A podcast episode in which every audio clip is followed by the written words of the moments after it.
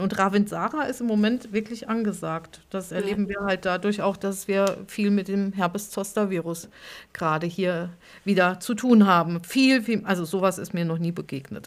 so viele Herpes-Zoster-Infektionen und Anfragen zu dem Thema hatten wir, hatte ich in den letzten 20 Jahren nicht gehabt wie jetzt. Meine Güte.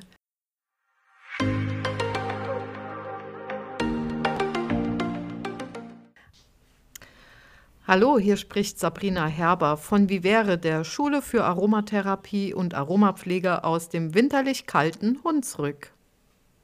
Und hallo, hier ist die Eliane Zimmermann aus der noch ganz sonnigen irischen, von der irischen Atlantikküste. Bei uns kommt nämlich, glaube ich, in anderthalb Tagen der Wintereinbruch. Willkommen in unserem Podcast Aromatherapie für deine Ohren.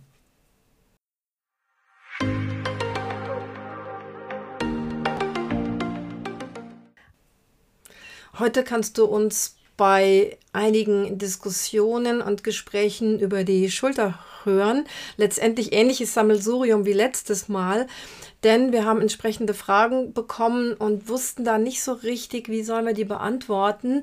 Einiges erschien uns zu kompliziert, anderes war für uns so selbstverständlich, dass wir dachten, ähm, ja, wie können wir das jetzt runterbrechen und so erklären, dass es verständlich ist. Und an diesen ganzen Überlegungen wollen wir dich, liebe Hörerinnen und lieber Hörer, teilhaben lassen. Ja, Eliane, gib mir doch mal ein paar Tipps. Was kann ich gegen, ja, gegen meine Müdigkeit tun? gegen, gegen, gegen. Jetzt würde ich dich erstmal fragen, wie geht es dir insgesamt? Wie lange benutzt du abends deine Gerätschaften und Bildschirme? ähm, lenkst du dich vor irgendwas ab? Also ich, mich interessiert das eigentlich nicht, wie du, hm, also in dem Fall ist es ja noch nicht schlimm, du hast ja jetzt keinen Krankheitsnamen genannt, aber wir kriegen manchmal Anfragen mit Krankheitsnamen und der Bitte, etwas dagegen tun zu können. Mhm. Oh je, da, da, da kräuseln sich bei mir wirklich die Fußnägel, ähm, weil die Naturherkunde und die Aromatherapie ist nun mal ein Teil der Naturherkunde, die, die betrachtet Krankheit und Mensch einfach völlig anders als die Schulmedizin. Und wir, wir sträuben uns mehr denn je, wir weigern uns wirklich, ähm, den Menschen das Patentrezept durchzugeben, was sie gegen Krankheit X und Y machen können. Und die ganz konkrete Frage vor ein paar Tagen lautete tatsächlich, was gegen ein RSV-Virus bzw. die Krankheit mit den entsprechenden HNO-Beschwerden, mit Verschleimung und Husten und so weiter gemacht werden kann. Und dann habe ich geschrieben, auf meiner Blogseite sind doch, ich glaube, weiß gar nicht, über 20 Artikel über und bei viralen Erkrankungen, wo auch ganz viel Hintergrund geklärt ist. Und dann kam zurück, nee, ich meine dieses spezielle Virus. Und da wollen wir heute mal ein bisschen drauf eingehen, was sozusagen, wenn wir uns der Naturerkunde anvertrauen, was das für Chancen bietet und wie großartig sie ist. Und ähm, was da ja quasi alles an Molekülen, an pharmazeutisch aktiven Substanzen in den ätherischen Ölen drinsteckt und dass es auch sehr, sehr gut erforscht ist. Das heißt, man muss nicht dran glauben und gar nichts. Aber wir sind eben wir sind sozusagen auf einer anderen Ebene als die Schulmedizin. Und wir wollen damit ja nicht sagen, dass die eine besser oder schlechter ist. Aber wir arbeiten eben nicht mit den Gedanken, mit der Philosophie der Schulmedizin. Wir, wir wollen nichts gegen etwas, gegen ein Virus mit irgendeinem abartigen Namen machen oder gegen eine Krankheit mit einem abartigen Namen. Das ist alles okay. Ne? Aber dafür sind andere Menschen zuständig. Wir möchten gucken, wie geht es dem Menschen, der gerade von dem RSV befallen ist? Was, was sind denn genau die Beschwerden? Die sind ja bei der Nachbarin im linken Haus und bei der Nachbarin im rechten Haus wahrscheinlich nicht unbedingt identisch. Das heißt, ich muss beiden Nachbarinnen unterschiedliche Empfehlungen aussprechen. Ja, aber äh, Jane, ich weiß nicht. Ich vermute einfach mal, dass es, mm, dass unsere Generation oder die nachfolgende Generation doch sehr anders groß geworden sind, dass wir uns weniger Gedanken darum machen, was kann ich für mich tun, was kann ich dafür tun, um mich zu stärken auf allen Ebenen. Also das ist glaube ich, etwas, wo was verlernt wurde. Man geht zum Arzt und bekommt etwas gegen. Ähm, es gibt kaum es gibt kaum noch heute, ich habe es gerade die Woche bei meinem Papa beobachtet, der mit einer übelsten Erkältung, mit einem viralen Infekt wirklich richtig flach gelegen hat. Ein ganz normaler viraler Infekt. Nach drei, vier Tagen äh, ist er zum Arzt, obwohl er genau weiß, was er tun kann. Er kann auch jederzeit mich fragen, was kann ich tun. Geht er zum Arzt und kommt mit einem Antibiotikum nach Hause. Bei einem viralen Infekt. Der oh. Arzt sagt ihm auch noch, das ist ein viraler Infekt. Nein, aber er will jetzt was haben, was hilft. Oh. Das ist ja genau das Problem, dass wir immer die schnelle und einfache Lösung suchen und das ist die, wir, wir nehmen eine quasi in Anführungsstrichen eine Waffe und schlagen den Gegner anstatt bei uns zu schauen und uns eine Festung und eine Burg zu bauen, in der wir uns wohlfühlen, in der es uns gut geht, in der wir auch lernen, wie wir für uns selbst gut Sorge tragen können. Und ähm, ich glaube, das ist so etwas, was wir unbedingt wieder versuchen sollten, ja, unter die Menschen zu bringen. Weil wir haben insbesondere mit den ätherischen Ölen natürlich ja eine, eine vielseitige Wirkung. Wir können nicht einfach ein, sei es nur ein schnödes Eukalyptusöl anwenden bei Husten oder Schnupfen, ohne dass wir auch gleichzeitig was mit unserer Psyche damit anstellen. Das funktioniert eben nicht. Wir haben immer diese Doppelwirkung, wo Körper und Seele gleichermaßen gepflegt werden manchmal führt dieser Be oder führt diese Aussage dazu, dass dann wieder so dieses Lächeln, dieses berühmte Lächeln auf manche Gesichter kommt, die dann sagen, ah ja, gut, also man muss dran glauben und die Seele, also Esoterik. Ja. Und dabei ist es, wie du sagst, auch wissenschaftlich natürlich über viele Inhaltsstoffe doch belegt, wie gut sie dann auch aus der Sicht betrachtet wirken können. Aber sobald das Wort Seele oder Stärken des, äh, der, und Selbstfürsorge, Selbstpflege ins Spiel kommt, wird das Ganze wieder so ein bisschen ja, ins Lächerliche hineingezogen. Das ist, das ist so unsäglich, das ist so dramatisch, weil es gibt ja ähm, auch auf dieser Seite mit der sogenannten Psychoneuroimmunologie, da haben wir den, den äh, Professor Schubert, der dazu forscht, der genau sehen kann, je nachdem, in welchem Zustand ich äh, emotional, seelisch bin, bin ich viel, viel anfälliger für bestimmte Krankheiten. Also selbst dieser Bereich ist mittlerweile schon richtig toll erforscht, ganz ähnlich wie die ätherischen Öle. Aber wer schreibt drüber? Ganz gewiss nicht die Leitmedien. Im Gegenteil, solche Menschen werden dann noch marginalisiert und, und schlecht gemacht. Das Schöne ist ja bei ätherischen Ölen, wir haben pro Öl immer ganz viele erwünschte Nebenwirkungen. Wir können eben, wie du eben sagtest, ne, wir können nicht nur eine Sache anpacken, also beim, bleiben wir beim Eukalyptus und wir nehmen den nur, nur, nur, weil ausschließlich schleimlösend. Nee, das geht nicht, weil der, der macht auch noch was gegen die Entzündung und der erfrischt noch unseren Gehirnnebel und er macht noch diverse andere Sachen. Das heißt, wir können in der Naturerkunde ganz, ganz selten nur eine einzige Sache sozusagen bewirken, aussuchen und bewirken. Die, die Fachleute sprechen von Multi-Target. Target heißt das Ziel.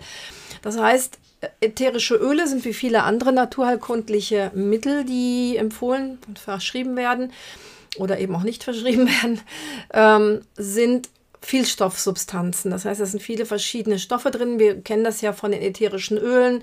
Ähm, quasi im geringsten Fall sind nur 30 unterschiedliche Moleküle drin und in manchen Ölen sind 4000, äh, 400 bis 1200 verschiedene Moleküle drin. Je nachdem, wie, wie dezidiert die Analysen gemacht werden, das kostet ja auch Geld, kann man also unendlich eine schier unüberschaubare Anzahl an unterschiedlichen Molekülen in einem Öl finden. Das macht es ja für die Forschung auch so schwierig, sich damit auseinanderzusetzen. Und darum ist dann ein Öl, auch wenn es nur 30 Substanzen enthält, kann es eben im Idealfall sogar 30 verschiedene Symptome auf einmal mh, hm, regulieren. Oft nicht von heute auf morgen, oft dauert es ein paar Tage, aber manchmal geht das auch verhältnismäßig schnell. Und deswegen ist auch das Wissen darum so wichtig. Und das, ist das, was im Moment so verschwimmt, dass auch die viele der Aroma, sogenannten Aromafachleute, die denken schulmedizinisch. Die denken eben schnelle Lösungen und natürlich auch, weil da viel Geld dahinter steckt, die wollen schnell was verkaufen. Die sagen dann, ah, du hast die Krankheit XY, dann nimm das Öl Z und dann bist du morgen beschwerdefrei. Und diese Denke zieht sich jetzt leider immer mehr in unserem Bereich. Mhm. Ich glaube auch, dass die konventionelle Medizin, so nenne ich es jetzt mal, oder ja, die Medizin im Sinne von hm, Hustensaft, äh, Halsschmerztabletten, äh, Antibiotika und so weiter, ja auch wirklich nur dieses Ziel vor Augen hat, gegen etwas zu wirken. Und dass der, der Grundgedanke dieser Art der Heilung in Anführungsstrichen ein ganz anderer ist als der von der Naturheilkunde. Wir haben immer wir versuchen immer auch, wie du sagst, den Menschen als Ganzes zu betrachten. Da ist nicht immer nur derjenige, der gerade von einem viralen Infekt betroffen ist, sondern wenn du da mal guckst, ist es vielleicht jemand, der gerade auch die Schnauze voll hatte, die Nase gestrichen voll hat, dem, dem, dem vielleicht ein Kloß im Hals steckt, ja. Äh, das sind ja diese Wortwahl, die treffen wir ja manchmal sehr unbewusst und sie entspricht dann trotzdem der Wahrheit, auch körperlich der Wahrheit, also nicht nur auf der psychischen Ebene der Wahrheit. Und das finde ich zum Beispiel auch so hochinteressant ähm, bei den Aromatogrammen, was die Dorle uns da erzählt hat, dass sie nach der Auswertung im Labor, was ganz, wirklich was ganz Nüchternes ist, diese Auswertung im Labor, die ist total nüchtern betrachtet. Man, man sieht ganz genau an den Laborergebnissen, welche ätherischen Öle wirken bei dem Bakterium X oder Y besonders gut. Wo ist der Hemmhof groß? Aber am Ende, wenn diese Laborergebnisse kommen in die Apotheke und die Apotheke dann das entsprechende Aromamedikament herstellt, dann versucht die Apotheke mit dem behandelnden Therapeuten zu besprechen, wie ist der Allgemeinzustand des Patienten. Und daraufhin, darauf abgezielt, wird nicht nur nach dem Laborergebnis solch eine Aromamedizin hergestellt, sondern immer mit Blick auf den ganzen Menschen. Und das finde ich einfach so gigantisch schön an der Sache. Zumal sie auch noch super, eine super Alternative ist für Menschen, die einfach mit solchen unsäglichen Keimen geplagt sind, ihr Leben lang oder Monate oder Jahre lang. Ja, so resistente Keime. Ne? Naja. Ich wollte noch mal kurz auf das ähm, Fremdwort, Fachwort bezüglich jetzt des aktuellen Viruses eingehen. Mhm. Das muss ja auch eine ganz große also wirklich eine ganz, ganz schlimme Situation für Kinder sein im Moment. Man liest, die Kinderkliniken sind überfüllt, die Kinder werden nach Hause geschickt, beziehungsweise die Eltern. Mm, das heißt, wir haben, wir haben ja jeden Winter irgendwelche Plagen. Das ist ja jetzt nicht wirklich was Neues. Gut, es scheint ein bisschen was schlimmer zu sein, weil das Immunsystem von anscheinend sehr, sehr vielen Menschen liegt extrem flach. Ist ja auch kein Wunder. Ne? Also erstens durch diverse medizinische Maßnahmen und zweitens diese seelische Situation, in der sich so viele befinden, lässt das Immunsystem komplett runterfahren. Also viele Menschen sind sozusagen im Überlebensmodus. Und im Überlebensmodus, wenn wir vor dem Säbelzahntiger fliehen, dann sagt unser Körper, dann brauche ich ja kein Immunsystem, dann muss ich Kraft haben und Spannung in den Muskeln, dann muss ich wegrennen und auf den Baum klettern und so weiter. Das sind einfach uralte Mechanismen, die im Moment da greifen und wo es sozusagen völlig normal und natürlich ist, dass das Immunsystem nicht funktioniert. Und dieses, ich glaube, vielen Menschen ist auch nicht bewusst, dass ätherische Öle sind so eine unglaublich tolle Chance, nicht nur anhand der erwähnten Aromatogrammen. Übrigens, Dorle, damit ist die Dorothea Hamm gemeint, eine Apothekerin, die die Pionierin der Aromatogramme ist. Ähm, also nicht nur bei Bakterien können wir nachschauen, sondern auch bei Viren. Da werden keine Aromatogramme gemacht. Das sind etwas kompliziertere ähm, Nachweistests, zum Beispiel der Agar-Diffusionstest, der ist langwieriger und teurer. Und auch bei Pilzen kann man Aromatogramme machen. Und ätherische Öle haben durch ihre, ihre Eigenschaft, dass sie lipophil sind, also fettähnlich, fettlösend, fettlöslich, mhm. haben die die Eigenschaft, die, ich sage jetzt einfach mal Zellwände und Zellmembran oder sagen wir einfach mal laienhaft die Schutzhüllen dieser Mikroorganismen, die uns angreifen, zu zerstören. So, das haben wir, glaube ich, auch schon mehrfach erwähnt, so ähnlich wie der Alkohol bei der Händedesinfektion, die inzwischen jedes Baby schon kennt, der chemisch gesehen ähnlich funktioniert wie die ätherischen Öle, können wir mit ätherischen Ölen, vor allem wenn sie reich an Terpenen sind, können wir diesen Schutzwall von sehr, sehr vielen Keimen kaputt machen. Und das ist völlig wurscht, ob das Viech RSV oder sonst wie heißt. Das ist völlig egal, solange ist es zum Beispiel ein umhülltes Virus ist. Das, das ist die gute Nachricht, auch beim Coronavirus. Das ist ein umhülltes Virus. Das Virus. Der Virus ist das Viech, was den Computer befällt. Also das behüllte Virus. Und wenn wir seine Hülle kompromittieren, die müssen wir noch nicht mal zerstören, die müssen wir einfach sozusagen völlig aufweichen, durcheinander bringen. Also wie wenn wir, da hat jemand einen dicken Schutzpanzer an oder einen dicken Mantel und wir hauen da überall irgendwelche Löcher rein, schneiden, kreuzen quer Schlitze rein oder so. Das reicht schon, dass dieses Mikroorganismus vulnerabel, dass es empfindlich wird, dass es einfach nicht mehr so angriffslustig ist oder tatsächlich überhaupt keine Power mehr hat, uns zu schädigen, weil unser Immunsystem am längeren Hebel sitzt.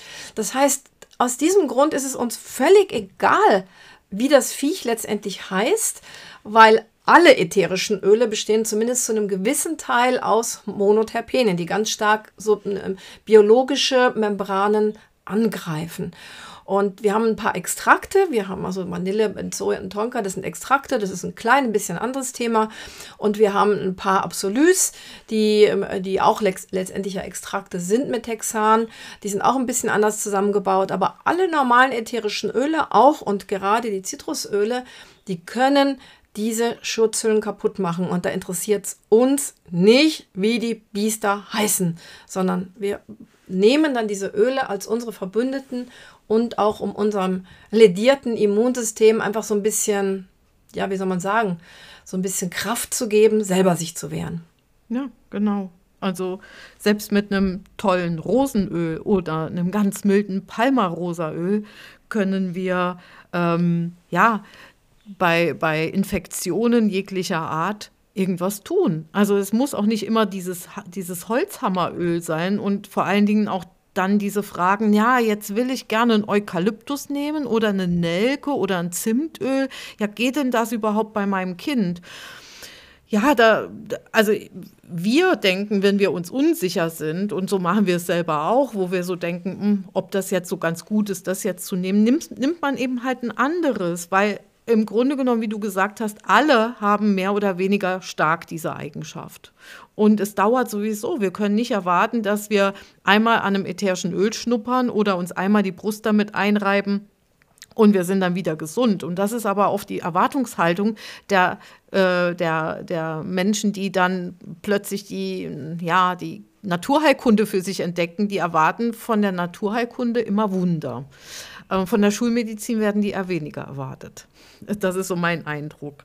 Ähm, Eliane, wir haben aber auch gute, oder wir denken ja auch immer, vorbeugen ist besser, als in der akuten Situation eingreifen zu müssen. Das heißt also, du äh, hast eben auch angesprochen, dass wir auch ein ganz schlechtes Immunsystem haben. Das hat ja vielerlei Gründe, wie wir auch selbst schon festgestellt haben. Ähm, und Deswegen haben wir vielleicht in diesem Jahr mit anderen, aber dafür mit viel mehr Viren zu kämpfen ähm, als in anderen Jahren. Also hier ist wirklich die Hölle los um mich herum ähm, und zwar ganz, ganz unterschiedlich. Der eine hat ganz starke Halsschmerzen, dann haben wir die Kinder, die Maul- und Klauenseuche, wie heißt das? Hand, Mund, Fuß ist auch wieder unterwegs, ja. äh, Magen-Darm ist unterwegs. Also es ist wirklich gerade alles irgendwie viel da. So habe ich das, den Eindruck. Ähm, und selbst wenn wir es versäumt haben, unser Immunsystem jetzt im Herbst oder im Sommer schon vorsorglich irgendwie aufzubauen, müssen wir trotzdem daran denken, dass die nächste Grippe oder Erkältungswelle wieder vor der Tür steht. Das geht im Januar ja munter weiter und ich erlebe halt viele Menschen, die sich nicht nur einmal, sondern zwei oder dreifach sowas einfangen im Moment. Das heißt, wir müssen auch nach so einer Infektion auf unser Immunsystem achten.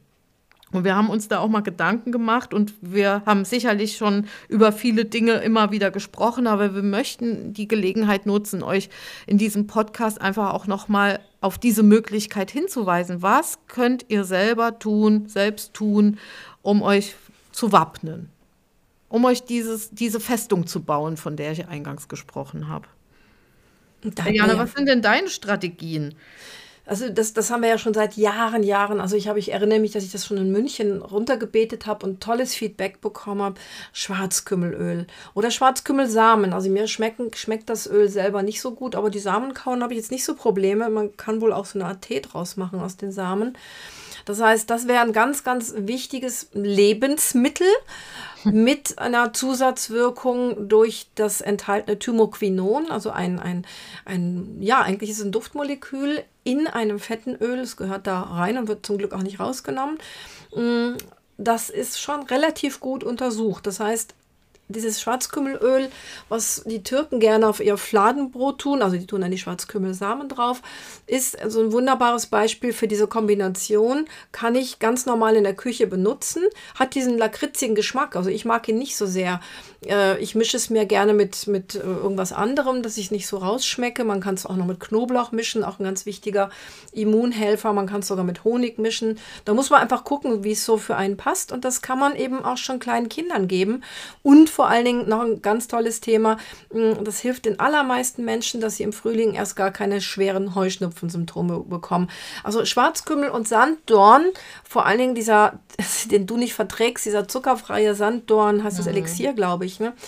Ähm, das nehme ich im Herbst und Winter ja, als Nahrung. Steht halt bei mir an der Küche, da wo Essig und Öl steht, da sehe ich das jeden Tag. Und wenn ich es mal einen Tag nicht nehme, so what? Aber so im Großen und Ganzen ist das einfach in meinem täglichen Leben mit eingebaut. Neben vielen anderen, die du jetzt erwähnen wirst. Ja, ich äh, greife eher auf das Sandorn Fruchtfleischöl, was kein Vitamin C enthält, aber ich vertrage, wie gesagt, so hochdosiertes und so saures Vitamin C überhaupt nicht gut. Ähm, aber ich nehme dann äh, Sandorn Fruchtfleischöl, das enthält Vitamin A. Ähm, und äh, mische mir gerne zum Beispiel auch mein Schwarzkümmelöl. Ich wechsle immer ab. Ich, äh, also ich habe da so eine äh, wirklich wie so ein Tablett stehen, wo so meine wichtigen Sachen für den Winter, für mein Immunsystem draufstehen. Und da stehen die Sachen drauf und ich weiß nicht, kennst du das auch? Das ist so intuitiv. Ah, heute, ja, heute nehme ich Sandorn Fruchtfleischöl, morgen ist es das Schwarzkümmelöl und manchmal am Abend noch ein Magnesium äh, was ich mir auflöse, damit ich einfach ein bisschen ruhiger und erholsamer schlafen kann, ein bisschen entspannter bin. Und Norsan, Omega-3 ist für mich ein ganz essentieller Bestandteil, aber nicht nur im Winter, sondern überhaupt über das ganze Jahr. Und ich mag halt diesen fischigen Geschmack nicht immer so gern, deshalb mische ich mir mein Norsanöl mit ähm, Sandorn Fruchtfleischöl oder mit Schwarzkümmelöl mit ein paar Tropfen. Das kommen, kommen ja eh nur ein paar Tropfen, wie du es gesagt hast, einfach rein. Und ich habe immer das Gemmo-Mazerat von der Doris hier stehen von der Wildrose. Also das Hagebutten-Gemmo-Mazerat. Und was ich immens wichtig finde, und darüber habe ich mich echt in den letzten Monaten immens viel informiert, ist Vitamin D. Also da gibt es ja einfach auch ganz, ganz viele Erkenntnisse, die einfach zeigen, dass wir überwiegend mit Vitamin D Mängel haben und dass Vitamin D aber für unser Immunsystem und für virale Infekte essentiell ist. Das heißt also, Vitamin D ist bei mir jeden Tag mit dabei und dann abwechselnd immer mal wieder Zink ähm, oder auch Selen. Aber mit Selen bin ich nicht so konsequent, dass ich das jetzt jeden Tag nehmen würde. Aber wir haben ja auch noch mal rauskristallisiert, wenn man Selen jetzt nicht als Kapseln oder Nahrungsergänzung nimmt, kann man es auch essen. Ja, lecker. ähm, hier heißt ja äh, diese Nuss, in der, also die ist sozusagen der Rekordträger für Selen und Selen ist einfach wirklich ein Muss für uns Menschen. Früher war wohl Selen ganz normal in allen möglichen mitteleuropäischen Erzeugnissen drin, mh, auch so in tierischen Erzeugnissen. Da haben wir auch letztens drüber schon gesprochen. Die Tiere können aber nicht mehr das essen, was sie wollen, das fressen, was sie wollen und das finden, was sie wollen, selbst wenn sie wollten, weil ihnen, sie werden ja in Anführungsstrichen zwangsernährt in den meisten Fällen. Fällen. Und zudem, selbst wenn sie frei auf einer Wiese um, spazieren gehen können und sich da eventuell irgendwelche Kräuter und Samen holen können, unsere Böden sind halt komplett ausgelaugt. Unsere Böden sind, ja, sind eigentlich nur noch Pappmaché, was da mit irgendwelchen Agrarchemikalien angereichert wird. Und da ist offensichtlich kein Selen dabei. Und der Spitzenreiter ist leider was Exotisches, wächst dann nicht bei uns. Das ist die, die hier Brazil Nut heißt, die Brasilnuss die, wie heißt sie bei euch? Paranuss, ne? Paranuss, genau. Die, die ist ganz schrecklich hart zu knacken. Man kauft die also meistens schon geknackt. Ich kenne die eben aus meiner Heimat Brasilien. Da braucht man also wirklich äh, richtiges Werkzeug, also, also Hammer und so weiter. Die kriegt man sonst überhaupt nicht richtig auf. Also sie hat eine brutale dreieckige Holzhülle. Und äh, das heißt, ich habe so einen so Pott Nüsse in der Küche stehen, dass ich den auch immer sehe. Und wenn ich dran denke, esse ich drei von diesen Paranüssen. Man sagt so zwischen zwei und drei, je nachdem wie groß die halt sind, dieser Paranüsse, reicht für den täglichen Selen, mhm. für die tägliche Selenzufuhr. Und das zweitstärkste ist dann die Kokosnuss. Ich habe gerade heute früh über eine so bescheuerte Diskussion gelesen, dass in England und Irland diskutieren sie gerade drüber, ob sie die Bounty-Riegelchen aus diesen Mischungen, also hier gibt es zu Weihnachten, schmeißt man mit diesen Mischungen von diesen zwei großen ähm, Zuckerwarenfabrikanten, global tätigen Zuckervergiftern, Mm, die kommen hier so in hübsche Dosen zu Weihnachten und dann schmeißt man mit diesen Dosen um sich. Und wer dann die meisten Dosen hat, der bildet sich dann was drauf ein, was für ein toller Nachbar er ist, weil alle haben ihm so eine Dose geschenkt. Und da ging es jetzt darum, dass das Bounty rausgenommen wird. Alle anderen Dinger bleiben noch drin, aber das Bounty wird rausgenommen. Und dann dachte ich, also wenn überhaupt einer von diesen Riegeln, dann liebe ich wirklich den, den, diesen mhm. Kokosriegel. Da ist ja wenigstens noch ein bisschen was Gescheites drin. Der Rest ist ja nur Glukosesirup, was dann auch noch Leberzirrhose bei den Kindern macht. Mm, das heißt, wir können mit, wir können ja Kokosflocken ins Müsli tun oder wir können damit sogar jetzt ein Weihnachtsgebäck oder ein Nicht-Weihnachtsgebäck machen. Mm, wir können das in verschiedene Arten, was weiß ich, in selbstgemachtes Granola-Müsli mit einbauen, oh, so leicht anrösten. ne? Das heißt, wir können Kokos auf vielfältige mhm. Art einfach auch so ganz normal in jeden Tag essen und haben dann eine gute Dosis Selen, die unser Immunsystem flott hält.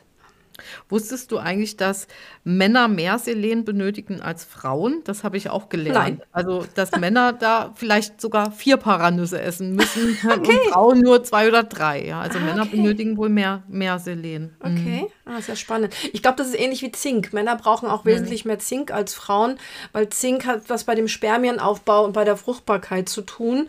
Und jetzt haben die Leute schon kaum noch Zink, also ähnlich ähm, defizient wie bei Vitamin D und bei Selen ist auch ein großes Thema ein Zinkmangel. Und äh, dann ist dann ist auch kein Wunder, dass so, so viele nicht gewährte Kinderwünsche äh, erfüllt werden, weil die Menschen sind insgesamt in einem sehr, sehr schlechten Zustand. Und es wäre eben relativ leicht zu beheben, wenn da ein bisschen Engagement von, von Automolekularmedizinern, die sagen es ja, aber zu denen geht man eher nicht. Die werden ja auch noch belächelt. Ich kenne einen persönlich, der hat mir mal erzählt, wie, wie, wie doof das ist, dass er teilweise schräg angesehen wird. Mm, das heißt, diese Art der Medizin befasst sich durchaus damit, aber die anderen Mediziner wollen damit nichts zu tun haben. Damit machen sie ja auch gleichzeitig ihre Kollegen ja schlecht, die sich damit mhm. beschäftigen. Und es wäre so leicht, wenn man den Menschen wirklich beibringen könnte, mm, diese paar Zusatzmittel in der Küche, respektive gut Zink, haben wir zum Beispiel in Krabben und Garnelen drin, die isst man natürlich nicht jeden Tag. Ähm, aber wenn man ein paar von diesen Dingen in der Küche stehen hat und einfach so spielerisch in sein Leben einbaut. Mhm. Ja, beim Zink ist es aber auch so, dass man es ja in, also quasi als Nahrungsergänzungsmittel in einer sehr geringen Dosierung eben täglich nehmen kann. Und aber wenn dann ein solches äh, Virus uns erwischt hat, dann muss man ja doch höher dosieren. So machen wir es ja auch. Und wir haben es eben auch gelernt von einem sehr äh, ganzheitlich orientierten Zahnarzt wohlgemerkt, der uns diesen tollen Tipp gegeben hat. Also er hat gesagt, bei allem, wo Viren mit im Spiel sind. Und er hat auch nicht unterschieden zwischen Virus A, B, C, D, sondern er hat gesagt, überall da, wo Viren äh, mit im Spiel sind, braucht man eine etwas höhere Dosierung für zwei Tage lang an Zink. Und ich glaube, es gab ja anfangs der äh, Corona-Zeit so ein, gab es mal von so, ein, so alternativen Medizinern oder ganzheitlich denkenden Medizinern, gab es mal so einen Leitfaden, so ein, so ein Blatt, das war auch ziemlich verbreitet worden. Da standen so diese ganz wichtigen Dinge eben drauf, die man tun sollte. Und die haben auch nicht unterschieden zwischen Virus A, B oder C, sondern es war, war etwas, was man auch vorher bei Viren schon so, wenn man ganzheitlich gedacht hat, empfohlen hat. Also es ist, ist ja nichts Neues. Aber Elian, äh, warum magst du denn besonders gerne Lebkuchen essen zur Immunabwehr? Oh, lecker, hör auf. Hm. Wobei auch da wieder ein ganz kurzer Ausflug. Ich habe einen so schockierenden Ausrutscher erlebt. Ich esse ja so gern diese Lebkuchenherzen. Und mm. mir ist sehr wohl bewusst, dass da nicht viel Lebkuchenteig dran ist, dass da, früher war da halt so eine Kirschmarmelade oder Aprikosenmarmelade-Füllung drin. Und ich weiß, da haben wir, glaube ich, sogar vor einem Jahr schon drüber gesprochen, dass in dieser Füllung wieder dieser schreckliche, gefährliche Glukosesirup drin ist. Und deswegen habe ich da jetzt bis jetzt einen Bogen drum gemacht. Und vor ein paar Tagen dachte ich, ach komm, jetzt doch mal so ein Tütchen Leb, äh, Lebkuchenherzen und habe, ich weiß gar nicht, habe ziemlich viele gegessen. Ich glaube, sieben oder acht Stück habe ich bestimmt gegessen und dachte, hm, die sind aber echt süß. Und danach habe ich erst aufs Etikett geguckt und oh Schreck, der erste Inhaltsstoff ist das Glukosesirup. Ach, man würde nein. ja bei einem Gebäck, würde man ja zumindest Weizen oder irgendein Mehl als ersten Inhaltsstoff erwarten. Nein, das Ding ist tatsächlich nur noch, also als Hauptinhaltsstoff Glukosesirup und dann unter ferner Liefen fliegen dann so ein paar Aprikosenstücke und vielleicht ein bisschen Mehl vorbei. Also es ist schockierend, aber das war schlimm genug. Ich habe dann am nächsten Tag, war auch so ein sonniger Tag, und dann dachte ich, ja, ich muss ja mal meinen Garten endlich winterfest machen. Und dann habe ich hier noch was eingegraben und dann noch was umgegraben. Und auf einmal habe ich so das Gefühl gehabt, ich habe Rheuma, mir tut alles weh. So wie, ich habe ja mein Leben lang nicht gesoffen. Ich war, glaube ich, zweimal als Jugendliche ziemlich sternhagelvoll, kann mich nur noch ganz dunkel daran erinnern, wie sich anfühlt, wenn man, wenn man so einen Kater hat. Aber so habe ich mich gefühlt. Jedes Gelenk hat gequie gequietscht und geschmerzt und dann war ich auf den Knien und ouchen kam ich kaum noch hoch und dann habe ich in der Erde gewühlt, aua, mein Daumen dies und mein Finger das und mein Handgelenk und mein Schultergelenk. Also es war, ich dachte, so, jetzt ist es soweit, jetzt habe ich wie mein Vater Rheuma. Und ich bin ganz sicher, weil das war dann am nächsten Tag wieder weg, ich bin ganz, ganz sicher, dass das dieser, die Leber so schädigende Glukosesirup war wenn man, also lass uns von echten Lebkuchen sprechen, also so, so richtig echte Lebkuchen ne? mit ganz, ganz viel Nüssen und ganz, ganz viel ähm, hochwertigen Mehl und ähm, vielleicht Honig und vielleicht noch richtig guten Zucker und nicht so Schrottzucker. Da sind ja unglaublich viel Gewürze drin. Und der Lebkuchen ist ein Kuchen fürs Leben. Da war ja auch früher sehr viel Fett mit drin. Das braucht man, glaube ich, heute nicht mehr so. Das heißt, das war wirklich ein, ein Immun- und ähm, Hüftpolster sozusagen. Das heißt, dieses viele Fett und der viele Zucker und die vielen Nüsse sollten dann buchstäblich unsere Speckpolster aufpolstern, damit wir einfach geschützt sind gegen die Kälte, als es noch keine Zentralheizung gab. Und die Gewürze, Zimt, Nelke, Ingwer, Anis und so weiter wirken tatsächlich antiviral. Da gibt es genug Nachweise. Also kann jeder selber im Internet gucken, mh, einfach die wissenschaftlichen Namen der Gewürze eingeben und äh, relativ zum Beispiel äh, unbekannt ist, dass Anis, so ein Anis sagen die Schweizer, ne? wir sagen Anis, dass das eine, eine deutlich antivirale Wirkung hat. Wurde ja auch für dieses eine antivirale Medikament bei einer dieser Vogel- oder was Grippen verwendet. Das heißt, ein Lebkuchen ist ein Kuchen fürs Leben und damit gemeint auch sowas wie für das Immunsystem. Können wir uns also davon auch inspirieren lassen? Und man kann wirklich viel, viel weniger Zucker verwenden, als in den meisten Rezepten angegeben ist. Ich habe es ja eben schon erzählt, ich habe das uralt Rezept Zimtwaffeln von meiner Oma gebacken und ich habe ziemlich viel Zimt reingemacht. Ich weiß nicht, dieses Jahr stehe ich unglaublich auf Zimt. Ich mache auch immer viel Zimt im Moment über mein, meine Haferflocken oder mein Porridge oder mein Müsli im Moment drüber. Ich mag es einfach. Es wärmt mich und vielleicht zeigt mir mein Körper auch gerade mit dem Gespür dafür, äh, wenn ich gerade was mag und wenn ich diesen Hunger stille, dass ich es auch gerade brauche. Ich glaube, das ist auch was, was wir vielleicht nochmal sagen sollten. Hört auch nochmal in euch rein, was ihr gerade so benötigt, was ihr vielleicht gerne essen würdet, wo, wo, wo ihr Lust danach habt. Und ähm, da, und ich habe über 100 Gramm weniger Zucker drin in dem Rezept und es schmeckt immer noch süß genug. Also traut euch vielleicht auch mal beim Backen von Lebkuchen einfach mit weniger Zucker zu backen. Dafür wir haben mehr Gewürze. Ne? Wie, das ist ja ähnlich wie bei, der, ja. wie bei der salzarmen Küche, dass wir stattdessen mhm. mehr Kräuter reintun. Ne? Mhm. Ja, genau. Das, mhm. Ich glaube, das, das lohnt, sich, lohnt sich wirklich, das so zu machen. Wir haben auch noch ein paar Heilpilze. die man äh, bei, zur Stärkung des Immunsystems anwenden kann. Wir haben ja mit unserer Kollegin Sibyl Brocci ähm, da so die Spezialistin zu dem Thema. Die könnte man vielleicht einfach mal für ein Webinar mal einladen zum Thema Heilpilze, was ich auch total spannend finde. Ähm, wie zum Beispiel der Reishi und der Shiitake und der Cordyceps-Pilz. Äh, die kriegt man getrocknet und dann kann man die auch einweichen oder man kriegt die in Kapselform. Ich kaufe mir im Moment immer so getrocknete Pilzmischungen und hau die in jede Soße mit rein oder in jede Suppe mit rein. Ähm, schmeckt mir einfach richtig gut. Das ist auch so von meinem Gefühl her. Ich mache das nach Gefühl.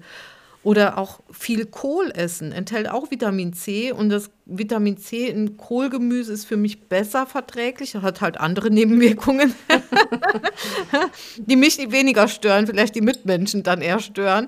Ähm, ähm, aber das Vitamin C vertrage ich zum Beispiel im Kohlgemüse besser als jetzt ähm, so eine Vitamin C-Bombe im Sandorn oder ein Hagebutten. Äh, ich kann auch kein Hagebuttenpulver nehmen, was ja auch viel Vitamin C enthält. Oder Hagebuttentee. Geht auch nicht. Ja, da kann ja, es gibt ja so viel Auswahl. Ne? Da kann ja. jeder, da kann jeder genau. das für sich finden, was, was ihm und ihr gut tut, worauf gerade der Appetit steht. Und ich denke, das ist ja eigentlich das Entscheidendste. Und ich denke auch, das ist das, warum früher die Menschen nicht so oft zum Arzt gerannt sind, weil sie A, das Geld nicht hatten oder B, zu weit weg vom Arzt wohnten, dass sie einfach so vom Gefühl in sich hineingehorcht haben, beziehungsweise die Omas, die Mütter, die wussten dann auch so, was man, was man in welche Richtung machen kann. Und dass diese im Sinne dieser Selbstfürsorge, dieser Selbstgesundhaltung und auch dieser Vorbeugung und dieses Selbst, mh, mm, ja, das soll uns halt weggenommen werden und viele Leute lassen sich das auch wegnehmen. Wir, wir erinnern immer wieder dran, du bist dein bester Doktor, du bist der beste Entscheider, du, geh nach deinem Bauchgefühl. Es gibt jetzt von diesem äh, österreichischen Psychiater ein Buch zum Thema Bauchgefühl, wie wichtig das ist und wir mhm. haben ja auch schon ein ein, ähm, den Zusammenhang in vielen unserer Kurse erklärt, unser Bauchhirn ist so wahnsinnig wichtig und das wird eben komplett äh, aberzogen, unterdrückt und nicht, nicht mehr sozusagen anerkannt. Und das, das machen wir uns sollten wir uns auch bei der Auswahl von ätherischen Ölen zunutze machen, um noch so kurz einen Schwenk zu machen zu einer der anderen Fragen in dieser Woche. Mm, wenn ich ein, ein Öl kaufe, sagen wir mal eine Rose oder, oder eine Pfefferminze oder egal, ne, Lavendel oder was auch immer. Ich kaufe das und das habe ich jetzt vielleicht zwei Jahre, drei Jahre von demselben Anbieter gekauft. Und aus verschiedenen Gründen habe ich das jetzt von dem anderen Bieter, Anbieter. Und dann merke ich plötzlich, oh, das ist ja völlig anders. Das ist ja schöner, oder? Wie geht, was ist das denn? Das ist ja furchtbar. Die Öle sind doch nicht, also zumindest die von den Firmen, die lokal als verhältnismäßig kleine Firmen arbeiten. Also ich spreche jetzt nicht von global tätigen Firmen, die, die wie, was weiß ich, wie, wie, wie dieser Kaffeeanbieter oder der, der, der, der, wie heißt das, Bulettenanbieter, der Frikadellenanbieter weltweit, die, die vereinheitlichen ihre Produkte. Müssen sie ja auch, weil ob ich jetzt zum McDodo in Peking oder in New York oder in Berlin gehe, da muss der McDodo muss immer gleich schmecken und der entsprechende Kaffee dazu bei dem Konkurrenzunternehmen oder bei Nicht-Konkurrenzunternehmen auch. Und das wird natürlich auch bei, bei Anbietern, muss das gemacht werden, die irrsinnig große Mengen verkaufen. Die können jetzt nicht sagen, ja, wir haben jetzt eine Charge mit 250 Fläschchen von dem Bäuerchen und ach, übrigens die Bäuerin da, die sammelt auf dem Berg, die hat dann immer nur 125 Fläschchen. Das, das geht ja nur mit kleinen Firmen. Ja. Und dann kann es eben sein, dass das Öl, je nachdem, in, in unserem konkreten Fall ging es ums Neroli-Öl, dass das unterschiedlich riecht, ob das in Ägypten oder in Tunesien oder in Marokko oder in mhm. Sizilien ähm, quasi gewonnen wurde. Das ist doch ganz logisch. Da ist ein anderes Klima, da sind andere Insekten. Die Pflanze muss sich anders mit ihrer Welt Auseinandersetzung, auseinandersetzen. Vielleicht werden sogar andere Destillen angewendet. Das heißt, das ist völlig normal und das ist ja auch die, die, die, das Spannende an unserer Branche, wenn wir mit Kleinanbietern arbeiten, dass wir da Überraschungselemente haben und sollte dann doch mal ein Öl dabei sein, was irgendwie, hm, naja, gefällt mir jetzt nicht so von dieser Firma, dann würde ich es nicht wegwerfen. Dann kann man es ja immer noch mit irgendeinem anderen Öl, was einem mehr liegt, quasi ein bisschen aufpolieren. Aber genau das ist ja der Punkt. Wir Menschen, wir sind ja mittlerweile auch so Gewohnheitstiere geworden. Wir können uns mit diesen kleinen, feinen Veränderungen häufig nicht anfreunden. Das erschreckt uns, das macht uns Angst. In dem konkreten Fall war sogar die Frage, stimmt was mit dem Öl nicht? Ist das vielleicht nicht okay? Also diese Abweichungen, die, ähm, die machen uns das Leben natürlich ähm, auf der einen Seite einfacher, dass wir, wenn wir immer das Gleiche haben, müssen wir uns an nichts Neues gewöhnen. Aber auf der anderen Seite ist doch diese Vielfalt genau das, also die möchte ich nicht missen. Ich möchte die Auswahl haben zwischen dem ähm, Öl Neroli von der Firma und dem Öl von der Firma und möchte dann entscheiden, ja, das gefällt mir in diesem Jahr von der Firma besser. Oh, im nächsten Jahr ist das andere aber von der anderen Firma auch ganz toll. Ähnlich wie bei einem Wein. Also ja. genau so möchte ich einfach diese Vielfalt so gerne haben und dazu möchten wir euch auch ermutigen. Aber am Ende, äh, Jane, wollen wir doch einfach noch ein paar ätherische Öle oder Aromatherapie ähm, ja, Tipps geben, Anregungen geben äh, bezüglich Infekten. Also wir haben jetzt viel über Lebensmittel und äh, über äh, Nährstoffe, Mikronährstoffe schon gesprochen, aber ich glaube, wir müssen auch noch ein paar ja, zumindest unsere Highlights nochmal erwähnen. Ja, im Zweifelsfalle sind es die verschiedenen Thymians. Also auch da geht man nach der Nase oder nach dem Alter. Thymian ist tatsächlich so ein mitteleuropäisches Allround-Talent, wo wir auch bei diesen resistenten Keimen immer so tolle Feedbacks kriegen. Also im Zweifelsfalle ist Thymian, egal ob die milde oder nicht milde Version, ein ganz, ganz, ganz wichtiges ja, Winteröl, aber auch natürlich dann im Sommer für verschiedene, man kann ja auch Hautinfektionen oder so haben. Und was ständig vergessen wird, ähm, obwohl es ganz stark in Frankreich eingesetzt wird bei Pneumokokken, bei anderen Lungeninfekten, vor allen Dingen auch bei Kindern, ist das Petit Grainöl. Ich vergesse ja. das selber immer, weil das ist so ein bisschen bitter. Und das ist ein ganz, ganz wichtiges Öl für ganz, ganz viele Keime oder für die Unterstützung, wenn man mit ganz vielen Keimen zu tun hat, sollte man daran denken, das immer mal mitzuverwenden. Und dann natürlich eins von diesen typischen Erkältungsölen, wenn man sie mag. Ich verwende die relativ wenig, wie Ravinsara, wie Kajaput, wie Niauli, ähm, die Myrte. Also ich gehe tatsächlich mehr in diese Berger, in diese, in diese Richtung vom Bergamot wollte ich sagen, muss, muss ich auch sagen, gehört eigentlich auch dazu, weil ich benutze tatsächlich viel Bergamot. Aber eben dieses Petit Grain und Thymian sind bei mir eben so die größeren. Bergamot war ja eins der am frühesten untersuchten Öle, schon 1800 irgendwas, wurde das für und gegen ganz vieles eingesetzt. Also da muss man unbedingt dran denken. Das ist so anders zusammengesetzt als andere Zitrusöle. Aber wir haben ja noch viel mehr. Es gibt noch so eine Mischung, die ich von dir total gerne mag. Das ist, auch, das ist eine Grundmischung aus äh, Teebaum, Manuka und Lavendel und Rose. Stimmt. Und die kannst du doch echt für alles anwenden. Ja. Ob das jetzt eine Mykose ist, also ein Hautpilz, ob das jetzt ein, ob du einen bakteriellen oder einen viralen Infekt hast, das ist doch einfach eine Mischung, die, die, die, die ist ein Allround-Talent. Also die finde ich total klasse. Und ich glaube, die, also ich habe sie mal hergestellt, ich habe ähm, jeweils einen Teil Teebaum, Manuka und Lavendel benutzt und vielleicht die Hälfte, vielleicht doch nur ein Viertel Rose. Ja. Und wenn man die 10%ige hat, vielleicht die Hälfte Rose. Und das ist was, wo du dann als Grundmischung verdünnst in äh, Olivenöl, in Mandelöl und je nachdem mal die Brust damit einreibst oder auch mal bei einem, äh, bei, bei, einem Sturz mal wirklich auch mal einen Tropfen pur mal auftragen kannst. Aber ich finde, das ist so eine Allround-Mischung, die man super benutzen kann. Und Ravensara ist im Moment wirklich angesagt. Das erleben wir halt dadurch auch, dass wir viel mit dem Herpes-Zoster-Virus gerade hier wieder zu tun haben. Viel, viel, also sowas ist mir noch nie begegnet.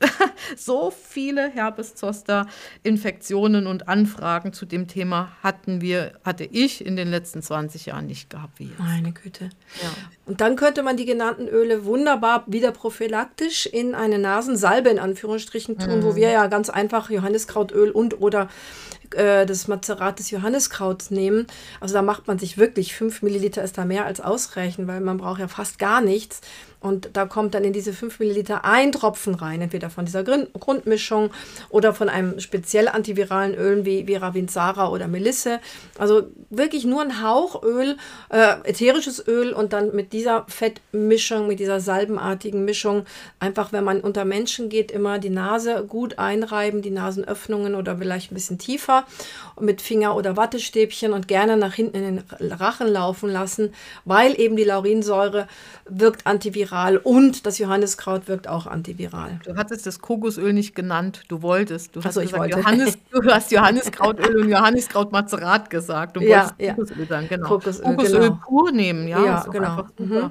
Oder wer mag, wer den Duft mag, kann natürlich auch einen Hauch Zistrose mit reingeben. Ja, und und für die Raumluft, ganz bekannt, darüber haben wir schon oft gesprochen, brauchen wir Zitrus- und Nadelbaumöle, um einfach in Räumen, wo viele Menschen sich äh, zusammenfinden, in Büros, in, aber auch zu Hause, in, ja, in Schulräumen, in Krankenhäusern, in Altenpflegeheimen, wäre es echt sinnvoll, wenn man sich mehr auf diese Thematik einlassen würde und würde die Räume ähm, mit ähm, keimreduzierenden Mischungen aus Nadel- und Zitrusölen beduften. Und das hätte einfach auch noch so einen positiven Effekt. Es riecht gut. Es riecht gut. Es erinnert uns an, an viele schöne Erlebnisse in den allermeisten Fällen. Das sind zwei sehr, sehr beliebte Öle, die Zitrus- und die Nadelbaumöle. Fast alle Menschen mögen davon was.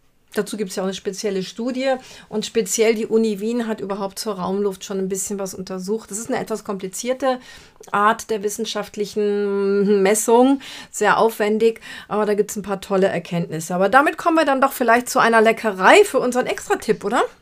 Genau, unser Extra-Tipp sind gute Laune-Makronen. Und zwar ähm, ne- brauchst du dafür vier Eiweiß. Die werden in diesem Fall, in unserem Fall jetzt mal alternativ nicht mit Zucker hergestellt, also mit Zucker verrührt, sondern mit Xylit, mit dem Birkenzucker. Und zwar 200 Gramm. Wir haben schon hier auch die Zuckermenge etwas reduziert. Dazu kommen 250 Ka- Gramm Bio-Kokosraspeln und dann aromatisierst du das Ganze mit vier Tropfen Tonka und vier Tropfen Vanilleextrakt und wenn man Lust auf was Zimtiges hat, einen Tropfen Zimtrinde. Und das kommt, glaube ich, auf so, so Oblaten drauf, ne? Genau, oder einfach mit dem Teelöffel auf ein anständiges Backpapier. Ah ja, es gibt ja heute Genau. gutes Backpapier. Genau, das war ja die Oblate. mehr oder weniger fast so ein bisschen Luft trocknen im Ja. Backofen. Also nicht zu heiß, sondern Ja. mit Heißluft so bei 150 Grad, so eine Viertelstunde oder so. Guckt man einfach, wie braun man die mag. Und die schmecken total lecker. Und wer möchte, kann natürlich auch noch ein bisschen Schokoraspeln reinmachen. Oder Aber- drauf. Ein paar Oder Tropfen, ne, paar Tropfen ähm, flüssige Schokolade. Ja. Also das ist dann wirklich, das, das verdient den Namen Lebkuchen eigentlich. Ne? Das ist wirklich dann was fürs Leben, fürs Immunsystem. Genau. Ja, Toll. in diesem Sinne möchten wir uns bedanken wieder mal fürs Dabeisein, fürs Zuhören und für eure Unterstützung, für eure Feedbacks. Wir warten jede Woche auf die Feedbacks, weil ihr seht, wir können dadurch auch wieder viele neue Themen aufgreifen und euch mh, in unserem Podcast auch viele Fragen beantworten. Und denkt daran, bald ist Weihnachten. Wer noch ein duftes Geschenk benötigt, der kann uns gerne in unserem Shop unterstützen. Und darüber freuen wir uns auch sehr. Ansonsten liken, teilen, weitersagen. Ich wünsche euch einen wunderschönen dritten Advent. Bis dahin. Tschüss, sagt die Sabrina. Wie die Zeit vergeht. Ne? Ja, dann verabschiede ich mich auch in den dritten Advent. Alles Gute, die Eliane.